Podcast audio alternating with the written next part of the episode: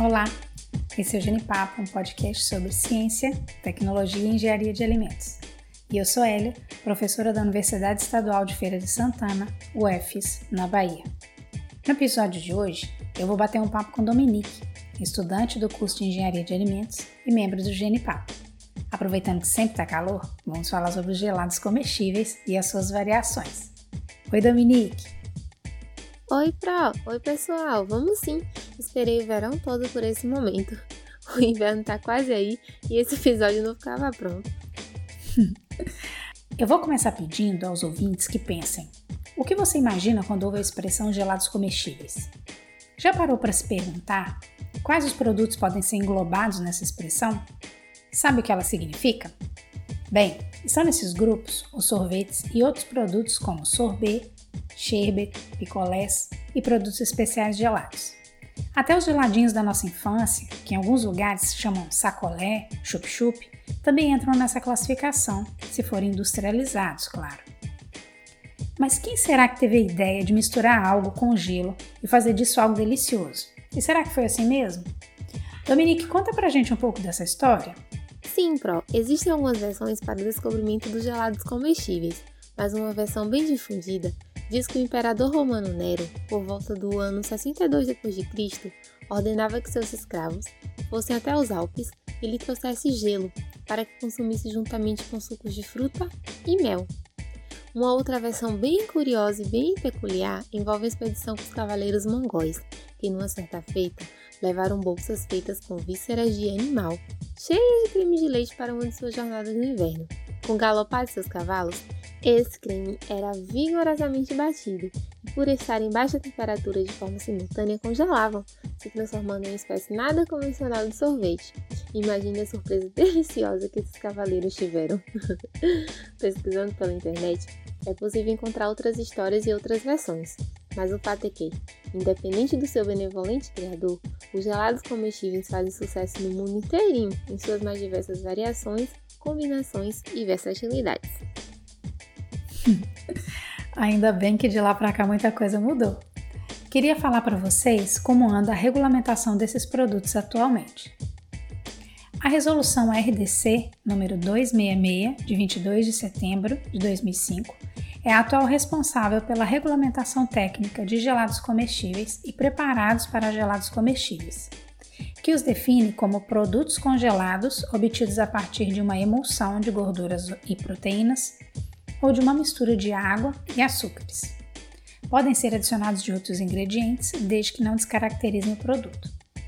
Perceba que essa norma é bem ampla e permite muitas variações na formulação sem fazer subcategorias de produtos. Inclusive os nomes que utilizamos para definir os produtos, como sorvete, picolé, sherbet, por exemplo, não estão na portaria atual. Mas podemos continuar utilizando essas definições, pois nessa portaria a 266, consta que os gelados devem ser designados por denominações consagradas pelo uso e que podem ser usadas expressões relativas ao ingrediente que caracteriza o produto e ou ao processo de obtenção e ou forma de apresentação e ou característica específica. Antes dessa norma, a portaria responsável por essas regulamentações técnicas era a Resolução 379, de 26 de abril de 1999 que trazia categorizações para esses produtos. Saímos de um extremo para o outro, porque essa resolução, a 379, era muito detalhada, explicando valores mínimos de gordura, proteína para cada uma das seis categorias de produtos. A classificação era feita de acordo com os ingredientes e também de acordo com o processo de fabricação e apresentação. Na prática, era difícil de fiscalizar e talvez fosse difícil para o consumidor também diferenciar os produtos mas o fato é que foi revogada uma norma de extremo detalhamento para entrar em vigor uma regulamentação bem ampla e sem muitas especificações. Dominique, eu acho que agora a gente pode explicar um pouco para as pessoas as variações nas produções desses produtos. Sim, Pro. Tem algumas formas de classificar que nos ajudam a entender. Novamente, não é uma classificação da legislação, é a nomenclatura consagrada pelo uso por ingredientes e características do processo. Vou falar um pouquinho de cada um. Os picolés. Picolés geralmente são feitos à base de leite, frutas ou água. em formato retangular ou cilíndrico, com palito de manuseio na base, que o atravessa interiormente. Eles podem ser do tipo paleta mexicana, que é um picolé de tamanho maior do que os, os que são produzidos comumente aqui no Brasil. Tipo esquimó, normalmente coberto com uma casquinha de chocolate. E picolés de uma enorme variedade de frutas, entre outras possibilidades. Geladinho, que já falamos lá no início. Vale a pena definirmos. São doces gelados, feitos geralmente de água ou leite, açúcar, aroma ou sucos de frutas, servidos num pequeno saco de plásticos em que é congelado. Cremosinho, que é bem semelhante ao geladinho e que é bastante comum em alguns lugares, como aqui na região de feira. Ele também é congelado em saquinhos, porém são mais encorpados e levam iogurte natural e emulsificante em sua composição. O sorbet que são gelados preparados à base de frutas ou de sucos de frutas, usualmente não entra leite ou gordura na composição. E o açaí, que nos últimos anos tem conquistado muitos consumidores, normalmente é vendido como frozen. Embora ainda não tenha uma legislação específica sobre ele, ele poderia entrar nessa classe de sorbet pelas características similares, pois normalmente é uma mistura da fruta, açaí, açúcar e algum aditivo com capacidade de emulsificar e estabilizar, podendo haver outras frutas na mistura, como banana ou xarope de guaraná. E o sherbet, que são gelados à base de leite, mas com a quantidade reduzida de proteína e gordura. E por fim, os sorvetes, que são normalmente derivados de leite, com uma microestrutura que precisa ser detalhada, há cristais de gelo, que são as fases sólidas, bolhas de ar, que constitui a fase gasosa, e a fase líquida, em que estão dispersas as proteínas do leite, os açúcares, a gordura solidificada, cristais de lactose, entre outros. Ainda falando de sorvetes, queremos destacar uma característica fundamental em sua obtenção: o processo de emulsão. Nessa estrutura que a Dominique acabou de falar, você já deve ter ouvido falar que água e óleo não se misturam, né? E se eu te disser que em um processo de emulsão isso será possível? Na emulsão, ocorre uma dispersão da fase gordurosa, apolar e insolúvel na água, na forma de minúsculas gotículas dentro de um líquido aquoso, polar, o que proporciona um aumento da área total interfacial entre as duas fases, o que pode ser ocasionado pela aplicação de energia, como por exemplo agitação, e pela utilização de um aditivo chamado emulsificante, que já falamos dele aqui no Genipapo, no episódio número 4. Corre lá para conferir. Basicamente, os emulsificantes são substâncias que possuem um lado da molécula com afinidades polares e o outro lado da molécula com afinidades apolares. Isso confere ao emulsificante a habilidade de ligar os imissíveis, proporcionando uma estabilidade maior à emulsão. Quando você lê os rótulos, você vai encontrar os nomes mono e diglicerídeos de ácido graxo, sais de ácidos graxos, lecitina de soja, entre outras possibilidades. Em sorvetes, essa emulsificação se faz necessária na conexão entre gorduras, água, proteínas, para que as fases não se separem. Além dessa estabilidade, os emulsificantes ainda conferem textura macia e uma absorção de ar mais eficaz. Vamos falar disso daqui a pouco. O sorvete é congelado e aerado ao mesmo tempo. São comumente aplicados em conjunto com outros estabilizantes, que também são os responsáveis por controlar a recristalização do produto e auxiliam na fixação de sabores. O balanceamento da calda, a quantidade e a função de que cada ingrediente exerce é um processo muito interessante que vale a pena ser pesquisado mais a fundo. Os sorvetes tradicionais têm em média 7% de gordura, podem ser à base de leite e outros ingredientes. O sorvete premium difere do, do tradicional por apresentar um teor de gordura acima de 10%, proporcionando uma cremosidade maior ainda. Agora imagine um sorvete mais cremoso ainda do que esse. Pois bem, aí entra o super premium com um teor de gorduras de 16%, uma formulação à base de leite e derivados. Eu acredito que a característica premium ou super premium depende da qualidade e da sofisticação dos ingredientes. Se a fonte de gordura for creme de leite mesmo, ao invés de gordura vegetal hidrogenada, o uso de frutas naturais ao invés de somente aroma, cacau de boa qualidade, ingredientes mais raros como pistache, amêndoas, Eu também lembro aos ouvintes que, na condição de consumidores, a leitura dos rótulos é imprescindível para saber o que você está comprando. Falamos disso no episódio número 5, aqui no Genipapo. Depois vai lá olhar. Agora, Dominique, vamos explicar para os ouvintes como é que eles são produzidos? Vamos explicar um fluxograma unificado de fabricação que começa com a preparação da mistura, que é chamada de calda, que deve ser realizada seguindo procedimentos para evitar contaminações e garantia de solução adequada dos ingredientes. Como forma de garantir a segurança, aplica-se um tratamento térmico, normalmente é a pasteurização, em temperaturas próximas a 80 graus Celsius, por tempo que variam de acordo com o equipamento.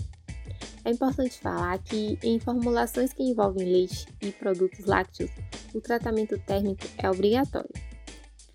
É importante que, assim que acabe esse processo, imediatamente ocorra o resfriamento a uma temperatura igual ou inferior a 4 graus Celsius e que seja mantida por um período de até 24 horas.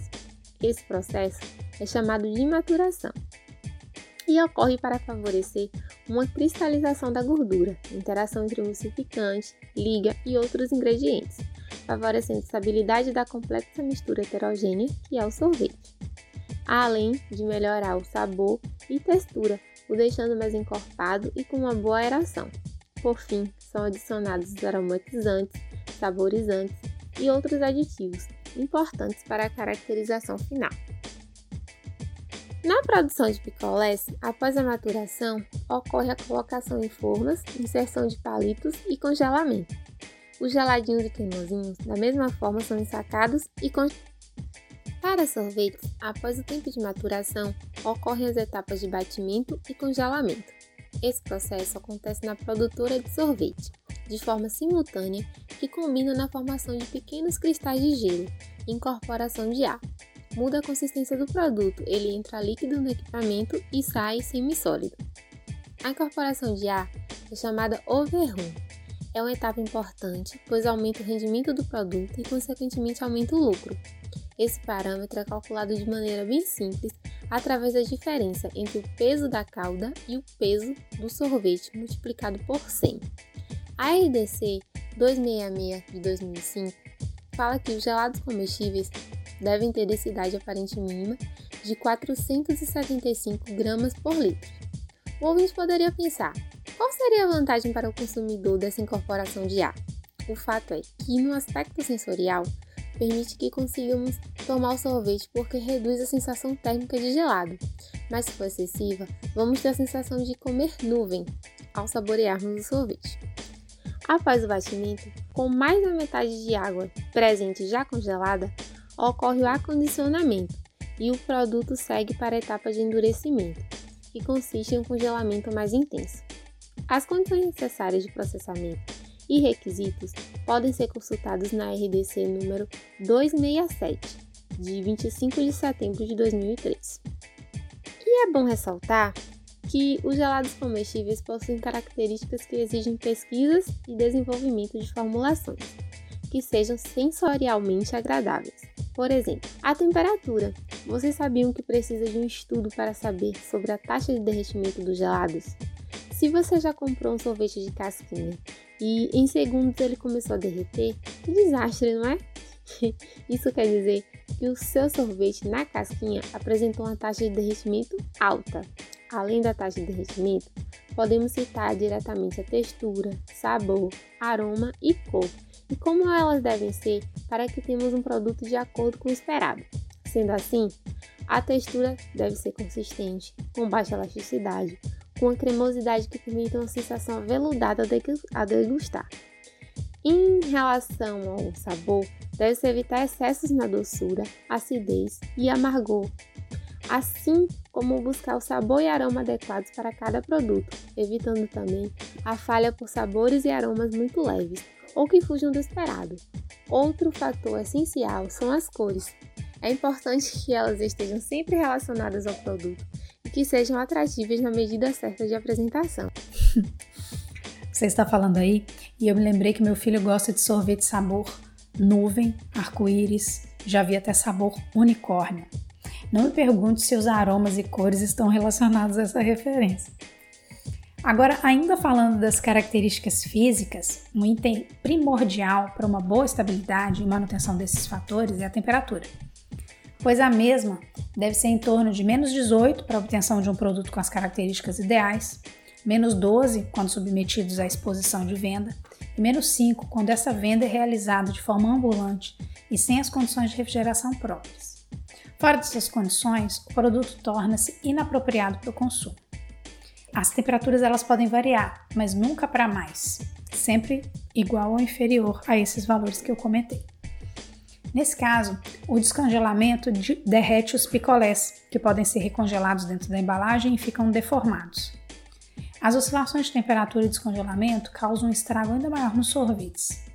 Isso porque a emulsão formada, com ar, gordura, proteínas, se desestabiliza e ao ser recongelado dentro do freezer, no ponto de venda, as fases congelam separadamente. Fica uma espuma aerada, uma gosma mais viscosa, com os outros componentes que congelam mais devagar.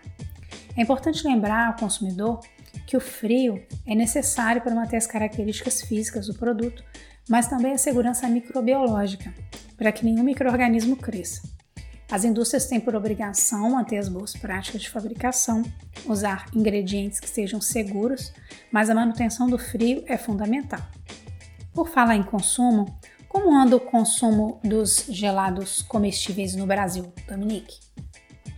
A ABIS, Associação Brasileira de Indústrias e do Setor de Sorvetes, faz um levantamento anual do consumo por região sendo a região Sudeste responsável por 52% do consumo e a região Nordeste, onde o nosso genipapo está situado, responsável pelo segundo lugar, com 19% do consumo nacional. O curioso é que, se fôssemos esperar um consumo proporcional ao calor que sentimos na maior parte do ano, nosso consumo seria mais elevado. Outro dado traz que, em litros, o consumo per capita do país em 2019 foi de 5,29 Nada mal, né? Esse hábito de tomar sorvete quando está calor é muito comum entre nós brasileiros, mas não é bem isso que acontece em outros locais pelo mundo. E pelo que li, em países como a Suíça, por exemplo, apresenta alto índice de consumo, independente da estação do ano. O sorvete é encarado como alimento e não só como sobremesa ou lanche como acontece por aqui. Então, seja para amenizar o calor, para remeter ao gosto da infância, na sobremesa ou na hora do lanche, os gelados comestíveis são uma boa pedida e fazem parte da porção saborosa da vida. É imprescindível que as empresas estejam sempre de olho nas inovações, nas normas vigentes de higiene e de rotulagem. Você encerrou muito bem. É, obrigada, Dominique. Tchau, ouvintes. Tchau, pessoal. Até a próxima.